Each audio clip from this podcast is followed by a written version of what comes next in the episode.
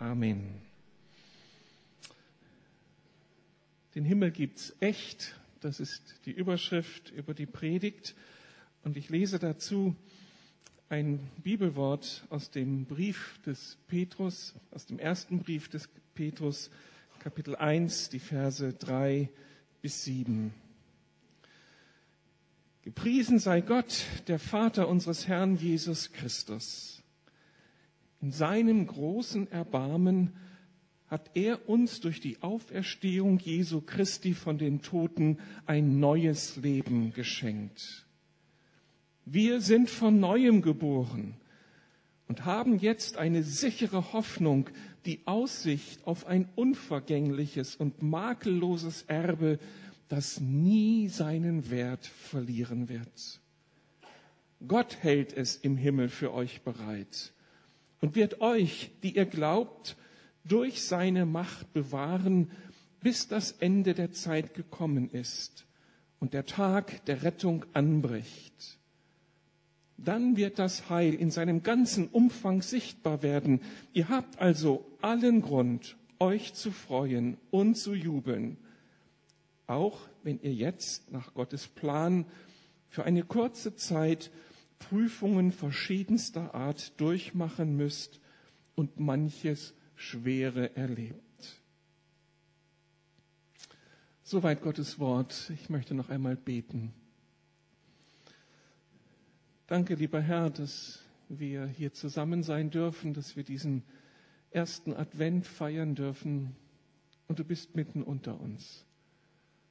Danke für dieses Wort, für all die Perspektiven, die sich hier auftun. Lass uns dein Wort recht verstehen und daraus Konsequenzen ziehen für unser Leben. Danke jetzt für deine Gegenwart. Amen. Klappt das mit dem Beamer hier vorne? Da, wunderbar. Heute beginnt offiziell die Advent- und Weihnachtszeit. Für die meisten Menschen beginnt damit eine Zeit, die emotional sehr aufgeladen ist. Wer liebt nicht die weihnachtlich geschmückte Wohnung, die alles so verzaubert, den Spaziergang über die Weihnachtsmärkte und die weihnachtliche Stimmung überall? Ich war in dieser Woche unterwegs und kam morgens im Hotel in den Frühstücksraum und war umgeben von Krippenfiguren und Weihnachtsschmuck überall. Also ich wollte es nicht glauben, in einem normalen Hotel aufgewacht zu sein. Dabei können wir etwas Seltsames beobachten. Überall werden wir an den Grund von Advent und Weihnachten erinnert. Die Musik in den Kaufhäusern erinnert uns an Jesus Christus. Die Krippenfiguren, die uns überall anschauen, erinnern uns an seine Geburt. Und in unzähligen Konzerthäusern und Kirchen wird weihnachtliche Musik gespielt und das Weihnachtsoratorium zieht wieder die Massen an. Und da werden Texte gesungen, die unglaublich sind. Und trotzdem sind die wenigsten von den Inhalten, die hier eigentlich transportiert werden, bewegt. Kaum, man, kaum jemand glaubt das, was da ausgesagt wird.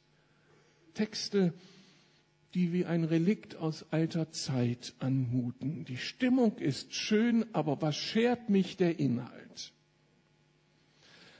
Wenn das schon seltsam anmutet, wie soll man es dann bewerten, wenn schon in der Kirche selbst dieser Konflikt anzutreffen ist? Die Geschichte von Jesus ist in mancher Gemeinde eigentlich nur noch traditionelles Beiwerk. Eigentlich bewegt die Menschen hier etwas ganz anderes. Wie bewältige ich meinen Alltag? Und irgendwie brauche ich Lebenshilfe. Diese Beobachtung ist der Ausgangspunkt in dem neuen Kinofilm Der Himmel ist real, die englische Version Heaven is for real. In dieser Geschichte geht es um Todd Burpo, der Pastor einer Kirchengemeinde in den Vereinigten Staaten ist. Und er ist ein erfolgreicher Pastor, obwohl er sich seinen Unterhalt selbst verdienen muss. Sein Geheimnis für den Erfolg, den er mit seiner Gemeinde hat, ist sein vorbildliches Leben. Er ist total sozial engagiert, hat eine Vorzeugefamilie, eine attraktive Frau, die sich einmischt ins Gemeindeleben und so richtig ihn unterstützt, zwei Vorzeigekinder und alle Lebensherausforderungen meistert er mit einem ungebrochenen Lebensoptimismus. Und er predigt gut. Kurz und knackig und immer Lebenshilfe. Guten Rat für den Alltag in dieser Welt. Kurzum, die Gemeindeleitung ist zufrieden mit ihm, denn die Kirche ist ja voll. Das alles verändert sich eines Tages durch den tragischen Unfall seines kleinen Sohnes Colton. Schauen wir uns mal den Trailer dieser Geschichte an. Dazu machen wir das Licht aus und den Ton an. Mom, Ja, Colton. weißt du, dass ich eine Schwester habe? Natürlich weiß ich das. Cassie ist deine Schwester. Nein, ich meine, ich habe zwei Schwestern. Das eine Baby ist in deinem Bauch gestorben, stimmt's? Wer hat dir erzählt, dass in meinem Bauch ein Baby gestorben ist? Ein kleines Mädchen kam auf mich zu, hat mich gedrückt und mich nicht mehr losgelassen. Der Schmerz, den ich erleiden musste, war nichts im Vergleich dazu, meinen Sohn dem Tod so nahe zu sehen. Im Krankenhaus sagte man mir, dass man nicht damit gerechnet hat, dass er überlebt. Es fehlt das Wort Wunder. Mein Sohn hat Dinge gesehen, die er so nie hätte wahrnehmen können. Ihr Sohn hatte eine Nahtoderfahrung. Ich bin aus meinem Körper raus und konnte alles sehen. Mom war in dem einen Raum und du warst in einem anderen. Er starrt schon seit Stunden auf dieses Ding. Stimmt irgendwas mit Corton nicht? Er sagt manchmal so komische Sachen. Du hast deinen Großvater Pop genannt, nicht wahr? Ich war etwa so alt wie du, als er starb. Er ist wirklich nett. Du hast meinen Großvater gesehen? Ist das der Mann? Das ist er. Das ist Pop. Cassie, stimmt es, dass du einen Jungen geschlagen hast? Die beiden haben sich über Corton lustig gemacht. Wird Cassie jetzt dafür bestraft? Wieso denn? Ich werde ihr zeigen, wie man zuschlägt, ohne dass es ihr wehtut. Ich würde ihm so gern glauben, aber alles, wovon er spricht, kann unmöglich wahr sein. Wir bieten dir unsere Hilfe an, aber unsere Stadt darf nicht zum Zirkus werden.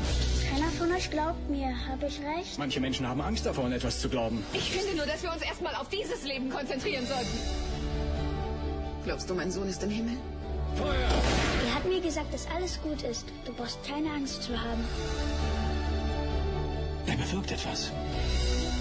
Konnten wir nicht schon oft einen Blick auf den Himmel werfen?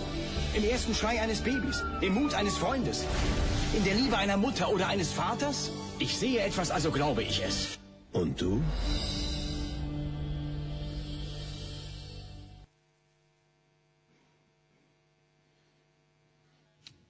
Es lohnt sich, nachmittags ins Kino zu gehen, um diesen Film anzuschauen. Ins Abendprogramm hat er es nicht geschafft, aber in einigen Kinos nachmittags ein Film, der uns auf den Himmel aufmerksam macht. Noch einmal die Geschichte.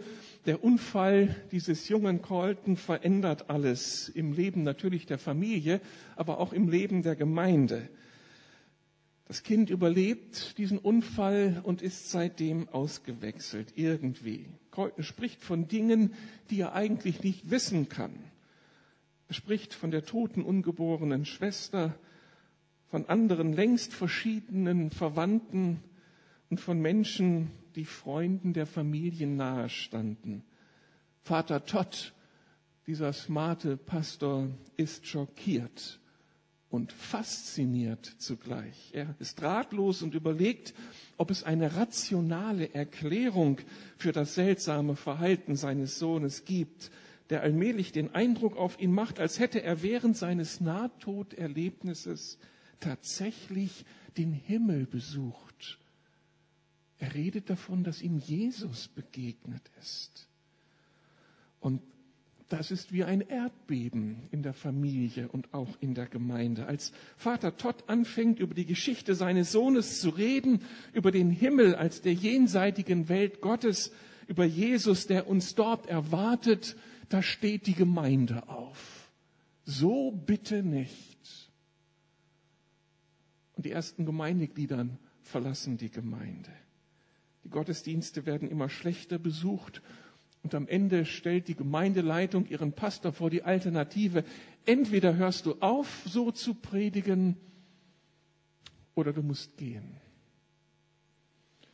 Und spätestens da ist klar, diese Gemeinde sang christliche Lieder, las die Bibel, ohne den Inhalt ernst zu nehmen. Die Menschen sprachen Gebete, ohne einen wirklichen Gegenüber zu erwarten. Und sie feierten Gottesdienste, aber ohne die Erwartung, dass Christus gegenwärtig ist, dass Gott gegenwärtig ist in seiner Gemeinde. Und das hatte Konsequenzen. Da ist dieses eine Gemeindeglied, das besonders scharf auftrat und auf seine Ablösung bestand. Und sie betrauerte den Verlust ihres erwachsenen Sohnes, der beim Militär ums Leben kam. Eine Frau, die eine Gemeinde mitleitet, aber ohne Hoffnung, ohne inneren Frieden, innerlich hin und her gerissen.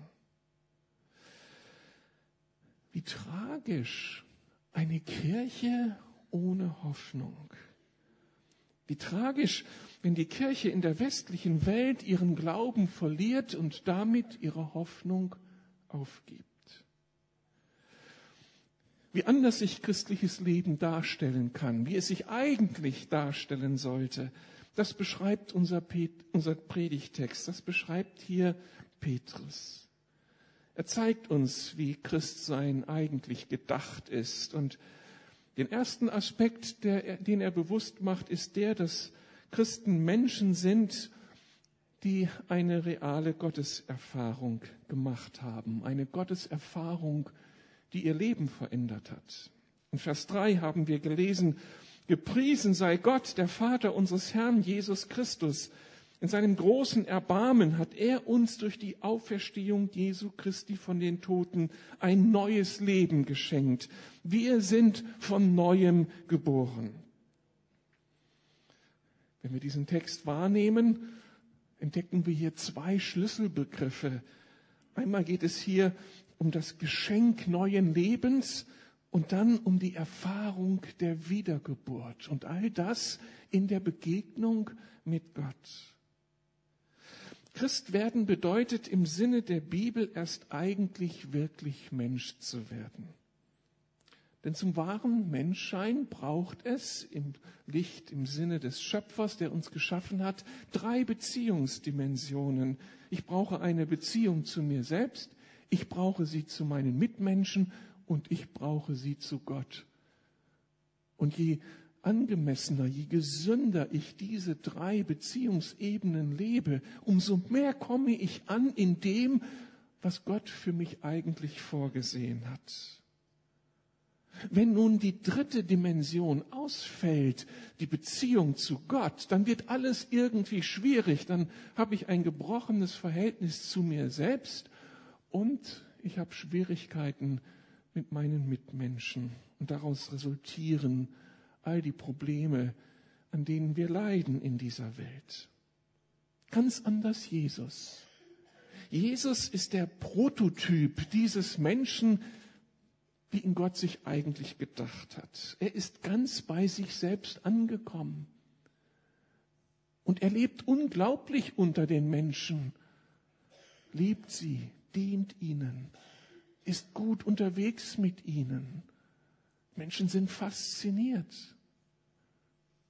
Und sein Geheimnis ist seine unglaubliche Beziehung zu Gott, seinem Vater.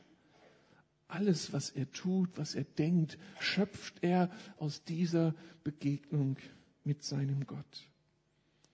Seit 2000 Jahren läuft nun die Botschaft von Weihnachten um diese Welt. Diese Botschaft eben, dass dieser Jesus, der eigentliche Mensch, der Prototyp dessen, wer wir sein sollen, läuft seine Botschaft um die Welt. Gott ist in ihm, in diese Welt gekommen und er hat uns, Jesus hat uns einen Zugang zu Gott erschlossen, damit diese dritte Beziehungsdimension endlich etabliert werden kann in unserem Leben. Dazu müssen wir das Geheimnis des Kreuzes Jesu verstehen. Das Geheimnis seiner Auferstehung kann ich jetzt hier nicht alles erklären, aber wer dem auf die Spur kommt, der landet am Ende bei Gott in dieser dritten Beziehungsdimension. Und damit haben wir die Chance, selbst uns zu verändern, zu einem echten, erfüllten Leben zu kommen. Endlich können wir uns selbst annehmen. Endlich können wir einander begegnen, müssen nicht mehr im Wettbewerb miteinander sein, weil wir angekommen sind eben bei Gott, der die Quelle des Lebens schlechthin ist. Petrus spricht von einem zweiten Aspekt christlichen Lebens. Diese initiierende Gotteserfahrung erschließt uns eine tiefe Hoffnung. Wir haben auf einmal Perspektive über unser persönliches Leben hinaus. Vers 4 spricht er das an. Wir haben jetzt eine sichere Hoffnung, die Aussicht auf ein unvergängliches und makelloses Erbe, das nie seinen Wert verlieren wird. Gott hält es im Himmel für euch bereit und wird euch, die ihr glaubt, durch seine Macht bewahren, bis das Ende der Zeit gekommen ist und der Tag der Errettung anbricht. Dann wird das Heil in seinem ganzen Umfang sichtbar werden. Christen sind Menschen mit einer Hoffnung, die nicht tot zu kriegen ist. Da lebt etwas in uns an Erwartung, an Sehnsucht, eine tiefe Überzeugung, dass am Ende der Tage sich die Dinge zum Guten hin auflösen werden. Die Hoffnung, die wir haben, kommt in diesen alten Adventsliedern zum Ausdruck, die wir in den nächsten Wochen singen werden. Wir haben ja schon gesungen, macht hoch die Tür, die Tor macht weit, es kommt der Herr der Herrlichkeit der Heil und Leben mit sich bringt, all unsere Not zum End erbringt, singen wir in diesem Lied. Er ist unterwegs, er kommt, wir gehen auf ihn zu. Die Zukunft hält etwas bereit für uns, das von Bedeutung ist, das diese Welt berühren wird das uns selbst aufatmen lässt. Tochter Zion, freue dich, siehe, dein König kommt zu dir. Ja, er kommt, der Friedefürst. Gründe nun dein ewig Reich. Ewig fest steht dein Friedensthron. Weil das sind Bilder, die eine kommende Welt beschreiben, die anders ist als die Welt, die wir hier vorfinden. Mit dem Tod ist eben nicht alles aus, sondern da wartet etwas nach diesem Leben auf uns. Und das wussten die Menschen aller Zeit in den letzten 2000 Jahren, die Christus auf die Spur gekommen waren. Wir singen diese alten Adventslieder, die Sklaven, die dann nach Amerika verschleppt wurden, sie drückten es mit ihren Liedern aus in den Spirituals. Oh, happy day. Das wird ein glücklicher Tag sein wenn er kommen wird. Oh, when the saints go marching in, wenn wir hineinfinden werden in diese neuen Realitäten Gottes. Petrus sagt in unserem Text, dass diese Zukunft vergleichbar ist mit einem unvergänglichen, makellosen Erbe, das nie seinen Wert verlieren wird.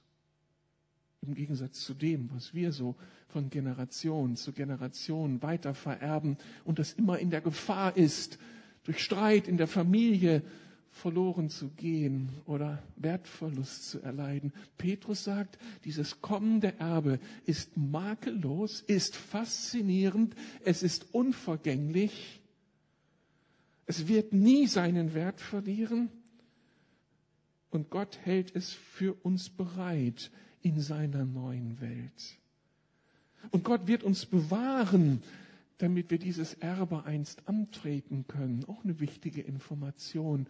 Wenn wir uns manchmal so unsicher sind, reicht mein Glaube, halte ich durch. Er wird es uns bewahren. Er wird uns bewahren, dass wir ankommen.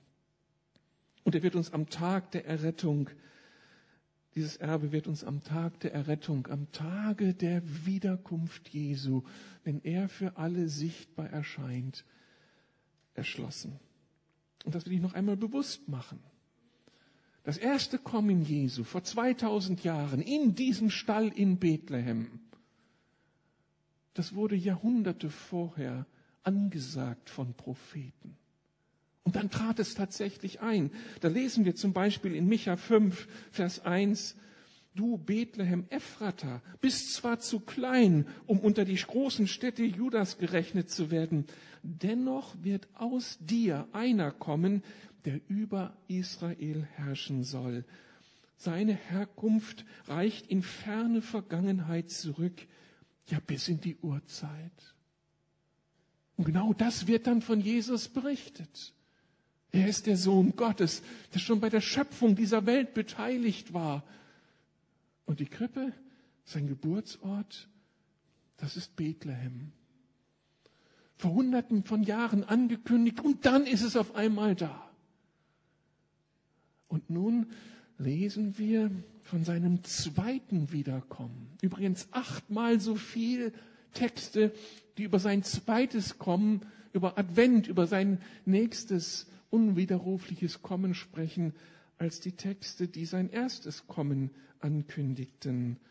Da lesen wir zum Beispiel in Apostelgeschichte 1 am Tag der Himmelfahrt Jesu, als Jesus wieder hinüberwechselt in die Welt Gottes, wieder seine Nachfolger stehen und das nicht fassen können und dann sind da zwei weiß gekleidete Männer, Engel eben, die ihnen sagen, Männer aus Galiläa, warum steht ihr hier und starrt zum Himmel? Jesus ist von euch fort in den Himmel geholt worden und eines Tages wird er genauso wiederkommen, wie ihr ihn habt fortgehen sehen. Er wird kommen. Er ist beim ersten Mal gekommen, wie angekündigt. Und er wird wiederkommen, wie es dann zum zweiten Mal angekündigt wurde. Seine jenseitige Welt ist real. Auf sein Wort ist Verlass. Und Gott sei Dank, er wird diese Welt wieder ins Lot bringen. Das ist die große Botschaft der Zukunft. Das ist meine Hoffnung. Darum bin ich begeisterter Christ.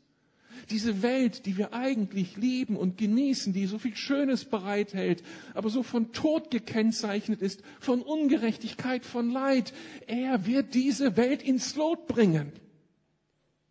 Ist das gute Nachricht?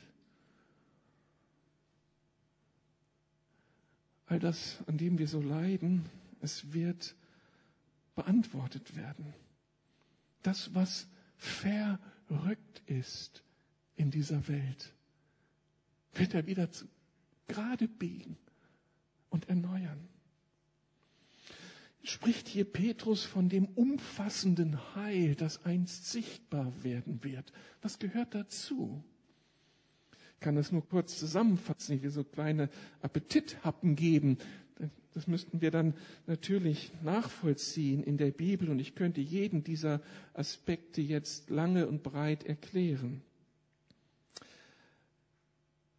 Zu, diesem, zu dieser Zukunftshoffnung gehört zuerst ein Leben nach dem Tod im Wartestand. Das ist wahrscheinlich das Leben, das Colton, dieser Junge, entdecken durfte, von dem er schnuppern durfte, als er in dieser Nahtoderfahrung irgendwie teilhat an der jenseitigen Welt. Wir werden, wenn wir sterben, in den Himmel kommen. Und damit ist gemeint in diese jenseitige, transzendente Welt. Und das werden wir als großes Glück erleben, weil wir Jesus begegnen dürfen. Und in diesem Leben nach dem Tod wird es ein großes Wiedersehen geben, wie Colton es erlebt hat. Wir werden auf die treffen, die uns vorausgegangen sind. Wir werden versöhnt sein mit dem Schmerz unserer eigenen Lebensgeschichte. Und wir werden einander mit neuen Augen sehen und übereinander staunen und nicht mehr einander aus dem Weg gehen. Aber das ist nur die erste Etappe. Das ist noch nicht das letzte Ziel unserer Reise. Denn am Ende der Weltgeschichte wird es durch Christus dann zu einem endgültigen Durchbruch kommen. Zum Leben nach dem Leben, nach dem Tod.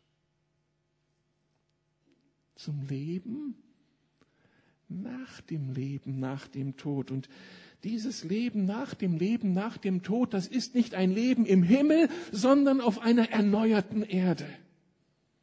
Eine Erde ohne Katastrophen, voller Potenziale, mit Bergen, Flüssen, mit Auen, mit Bächen, voller Schönheit, voller Fruchtbarkeit.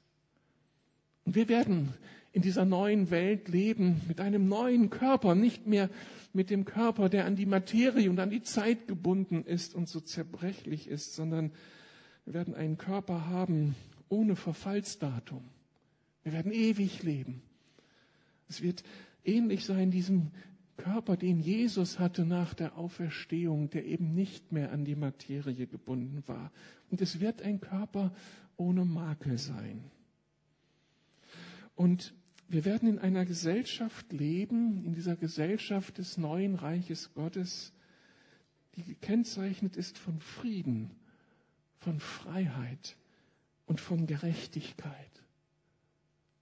Stellt euch eine Gesellschaft vor ohne Stacheldraht, ohne Völkermord, ohne Atombomben, ohne Kinderprostitution. Ohne Vergötterung einer Rasse, ohne Sklaverei, ohne Terrorismus, ohne Raubtierkapitalismus. Wir könnten diese Liste weiter fortführen. Es wird eine Welt, die Welt Gottes voller Frieden sein, voller Freiheit und Gerechtigkeit. Und mit all dem will Gott das realisieren, was von Anfang an sein Plan war. Eine befriedete Welt unter seiner guten Herrschaft. In dieser neuen Welt werden Begriffe wie Neid, Eifersucht, Ungeduld, Zorn Fremdwörter sein. Wir werden keine Mediatoren mehr brauchen, sorry, und keine Sozialarbeiter. Und all die Pflegeberufe werden sich auch neu orientieren müssen. Es wird eine andere Welt sein. In dieser Welt werden Erfahrungen wie Krankheit, Armut, Hunger, Tod lediglich Erinnerungen an eine ferne Zeit sein.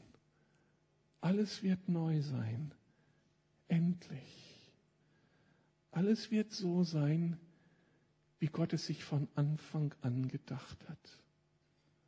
Und das Leben wird einen tiefen Sinn haben. Wir werden in Gemeinschaft mit Gott leben. Wir werden uns selbst angenommen haben und staunen über uns selbst. Wir werden in gesunden Beziehungen leben und kreativ diese neue Welt Gottes gestalten. Das ist die Perspektive, auf die wir zugehen. Der Himmel ist real. Gott ist real. Zukunft ist real. Ein letzter Aspekt. Diese Zukunftshoffnung der Christen ist voller Kraft und sie trägt uns durch die Herausforderungen unseres Alltages. In Vers 5 hat Petrus gesagt, ihr habt also allen Grund, ihr habt also allen Grund, euch zu freuen und zu jubeln, auch wenn ihr jetzt nach Gottes Plan für eine kurze Zeit Prüfungen verschiedenster Art durchmachen müsst und manches Schwere erleidet. Nächsten Sonntag haben wir Klaus Günter Pache zu Gast, meinen Cousin, Pastor der Gemeinde in Bremen.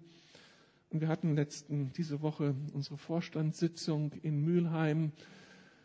Und Klaus Günther hat uns so ein bisschen hineingenommen in die Erfahrung, die ihn jetzt seit anderthalb Jahren ausgemacht hat. Es war eine, eine unglaubliche Herausforderung. Einige von euch wissen darum. Er hat es uns hier ja so kurz einen Zwischenstand gegeben, als es ihm wieder besser ging. Aber Mai 2013 ereilte ihn eine schwere, tragische Krebsdiagnose. Es mussten zwei riesige Tumore aus seinem Körper entfernt werden, zwei schwere Operationen. Es gab Probleme, er musste eben noch einmal operiert werden. Dann die lange Chemotherapie, die ihn völlig verunstaltet hat. Er sagte uns, wie er eines Tages im Bad duschen gehen wollte und dann sein Konterfei so im Profil sah. Und das, was er sah, war nur noch ein Skelett, eigentlich nicht mehr lebensfähig. Und irgendwie ist er da durchgekommen. Und er ist gesund geworden und hat jetzt gute Prognosen für die Zukunft. Und dann war er gerade wieder zurück auf der Kanzel und in seinem Dienst. Da ereilte sie das Telefonat seiner Tochter, die auf die Entbindung ihres ersten Kindes wartete. Und am Tag vor der Entbindung war die Diagnose, es ist bereits tot. Und sie mussten zu ihrer Tochter und dem Schwiegersohn, um sie zu begleiten durch diese schwere Phase jetzt der Totgeburt. Und dann freuten wir uns auf sein Eintauchen in unsere Mitarbeiterrunde im Verband, in unsere Leiterrunde. Und wir waren in Hamburg zusammen. Und dann tauchte er am einem Morgen nicht mehr auf, weil er im Krankenhaus lag, hatte so viel Schmerzen, dass man ihn ins Krankenhaus bringen musste. Und am Ende standen zwei weitere Operationen an. Erst die linke Niere, dann die rechte Niere. Wieder Krankenhaus, wieder Schmerzen, wieder Leid. Und dann hat er sich davon erholt. Und dann ereilt ihn am ersten Tag seines Urlaubs die Nachricht, dass sein Freund und der erste Vorsitzende der Gemeinde abgestürzt war mit dem Flugzeug. Ist ja durch die Presse gegangen, dieser Flugzeugabsturz in Bremen, weil die Maschine versagte. Alles so hintereinander getaktet, eine Katastrophe nach der anderen. Und dann sein Zeugnis. Und das war so umwerfend. Und da wusste ich, ich bin Einmal mehr wusste ich, ich bin im richtigen Boot. Er kommt zu diesem Ergebnis, diese Monate waren richtig, ich sage es jetzt mit meinen Worten, richtig, richtig schwer. Und ich bin manchmal an meine Grenzen gekommen. Aber wenn ich jetzt zurückschaue, komme ich zu dem Ergebnis, ich möchte diese Zeit nicht missen. Es war der Höhepunkt meines Lebens, weil ich in diesen Krisen, Gott in einer Weise erlebt habe, wie ich es in den guten Tagen meines Lebens nie erfahren habe. Wenn sein Licht hineinschien in meine Dunkelheit, wenn der Himmel eben aufriss in der Verzweiflung, die mich packen wollte. Und er machte seine, seine Andacht über diesen Satz des Paulus, der Friede Gottes, der höher ist als alle menschliche Vernunft der bewahre eure Herzen und Sinne in Christus Jesus. Und er sagte uns, ich habe das so oft der Gemeinde am Ende des Gottesdienstes zugesprochen. Aber jetzt weiß ich, dass es diesen Segen tatsächlich gibt, der höher ist als alle menschliche Vernunft und der aus einer anderen Welt kommen muss. Das ist nicht normal, im Frieden zu sein in diesen Krisen. Und wir haben mit ihm gefeiert die Realität Gottes mitten in unserem Leben. Ich freue mich sehr auf den kommenden Sonntag, wenn er predigen wird. Bringt eure Freunde mit. Er hat wirklich etwas zu sagen. Es ist eine gute Chance, dem lebendigen Gott auf die Spur zu kommen. So soll Christsein eigentlich aussehen. Nicht eine Kirche, die reduziert ist auf soziales Engagement und ein bisschen Lebenshilfe. sondern eine Kirche, die von einer tiefen Gotteserfahrung lebt, die eine ganz große Hoffnung auf die Zukunft hat und die in diesem Leben mit dieser Zukunftshoffnung allen Herausforderungen begegnen kann. Darum steht am Ende der Predigt die große Einladung. Lasst uns die Adventszeit feiern und diese Zukunft, die uns erwartet. In Vers 8 nach unserem Text heißt es, ihr liebt Jesus, obwohl ihr ihn nie gesehen habt, obwohl ihr ihn nicht seht, glaubt ihr an ihn und schon jetzt seid ihr erfüllt von herrlicher, unaussprechlicher Freude. Und dieser Widerspruch, der in diesem Text sichtbar wird, geht durch diese 2000 Jahre Kirchengeschichte und Christen halten diesen Widerspruch aus. Wir sehen ihn nicht.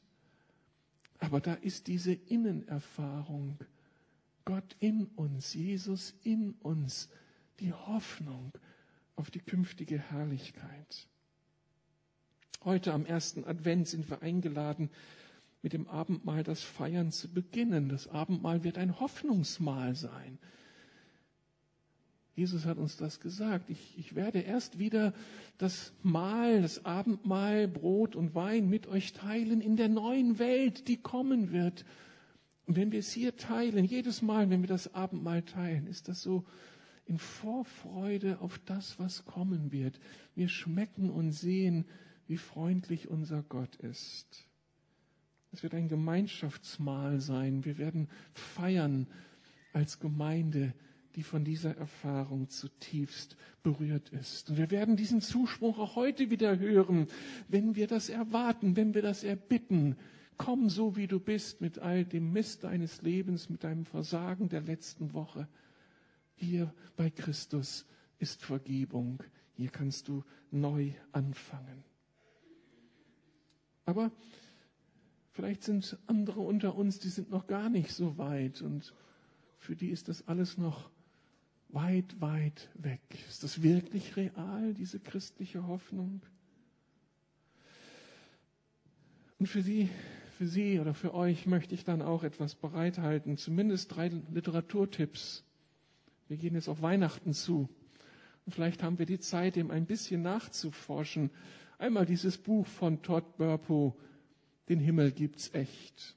Seine Geschichte am Büchertisch zu kaufen. Oder von Tom Wright, von Hoffnung überrascht, wo diese Zukunft der Christen in Tiefe beschrieben ist. Oder wer überhaupt noch nach Gott fragt. Timothy Keller, Warum Gott? Dieses Buch haben wir ja durchgepredigt in diesem Jahr. Drei wichtige Bücher für all die unter uns, die noch auf der Suche sind. Die Nahtoderfahrung von Todd Colton von Colton und von vielen anderen ist kein Gottesbeweis. Aber diese Geschichte der Familie Burpo ist eine Einladung, sich der Frage zu stellen, wohin die Reise unseres Lebens geht. Der zentrale Auftrag von Gemeinde Jesu ist von Anfang an, Menschen die Tür zu einem Leben mit Gott aufzuschließen und darum lädt die Kirche seit 2000 Jahren ein, komm nach Hause, komm in deine Bestimmung. Dein Vater wartet auf dich, dein Schöpfer. Es ist Zeit. Der auferstandene Christus, auf den wir ja zugehen, er beschreibt im letzten Buch der Bibel, in seinem Brief an die Gemeinde in Laodicea in Offenbarung 3, sagt er folgendes, siehe, ich stehe vor der Tür und klopfe an, wenn jemand mich rufen hört und die Tür öffnet, werde ich eintreten und wir werden miteinander essen. Und ich werde jeden, der siegreich ist, einladen, mit mir auf meinem Thron zu sitzen, so wie ich siegreich war und mich mit meinem Vater auf seinen Thron gesetzt habe. Wer bereit ist zu hören, der höre auf das, was der Geist den Gemeinden sagt. Ich stehe vor der Tür und klopfe an. Jesus will rein in unser Leben, um uns den Weg zu Gott zu weisen. Darum die Einladung, wenn du heute Morgen mit Problemen gekommen bist, mit Sorgen und mit Schmerzen. Komm zu Christus, lass dich auf ihn ein. Wenn du mit einem schlechten Gewissen hier sitzt, lass dir von Jesus vergeben. Wenn Bitterkeit und Enttäuschung dich ausmacht, lass dich heilen von Jesus. Er steht vor dir. Er wirbt um dich.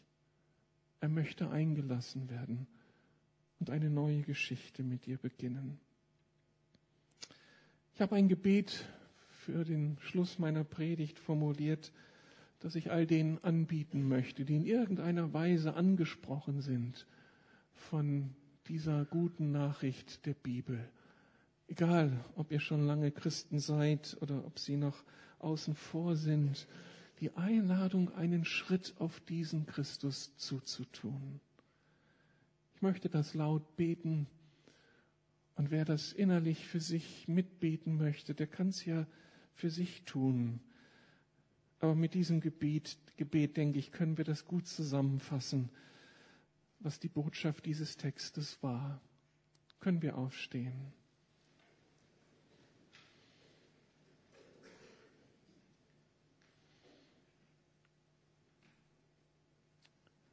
Herr Jesus Christus, ich danke dir, dass du auf mich zugekommen bist.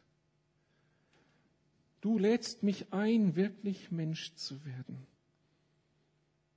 Durch eine Vertrauensbeziehung zu meinem Schöpfer. Durch eine eigene neue Identität als dein Gegenüber. Und durch ein neues Verhältnis zu meinen Mitmenschen. Ich komme mit meinem ganzen alten Leben, mit meinen Sorgen. Hilf mir. Mit meinen Enttäuschungen. Heile mich. Mit meinem Versagen. Vergib mir. Und mit meiner Gleichgültigkeit Gott gegenüber. Erneuere mich. Danke, dass du mir die Tür zu diesem neuen Leben öffnest. Lass mich verstehen, was es mit deinem Kreuz und deiner Auferstehung auf sich hat und zu welchem ewigen Erbe ich berufen bin. Danke für den neuen Weg, den ich mit dir einschlagen darf. Amen. Ich bitte dich, für die Menschen unter uns, die irgendwie dein Werben heute Morgen spüren, die dir noch gar nicht begegnet sind oder die weit weg waren und wieder zurückkehren sollen. Gib ihnen heute den Mut, diese deine Einladung zu verstehen und sich neu auf dich einzulassen. Danke du Gott des Friedens, du Gott der Liebe, du Gott der Gnade, dass du hier mitten unter uns bist und dass du dich finden lässt. Amen.